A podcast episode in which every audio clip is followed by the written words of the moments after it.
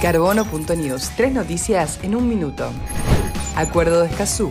México lo ratificó y entrará en vigencia. Por unanimidad, el Senado de la República de México ratificó el Acuerdo de Escazú. El tratado podrá entrar en vigencia dentro de 90 días a partir de que el país azteca deposite su aprobación en Naciones Unidas.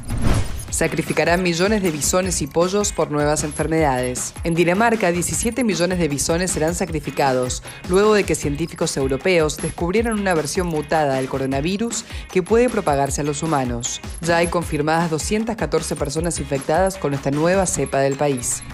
Ya salió el primer newsletter de Carbono News, la inspiración de nuestros referentes, las noticias que hay que conocer y los tips que necesitas para sumarte a nosotros en la lucha por un mejor planeta para todos y para el futuro. Cada 15 días en tu correo. Encontra esta y más información en carbono.news. Pensamiento crítico y científico para un planeta sustentable.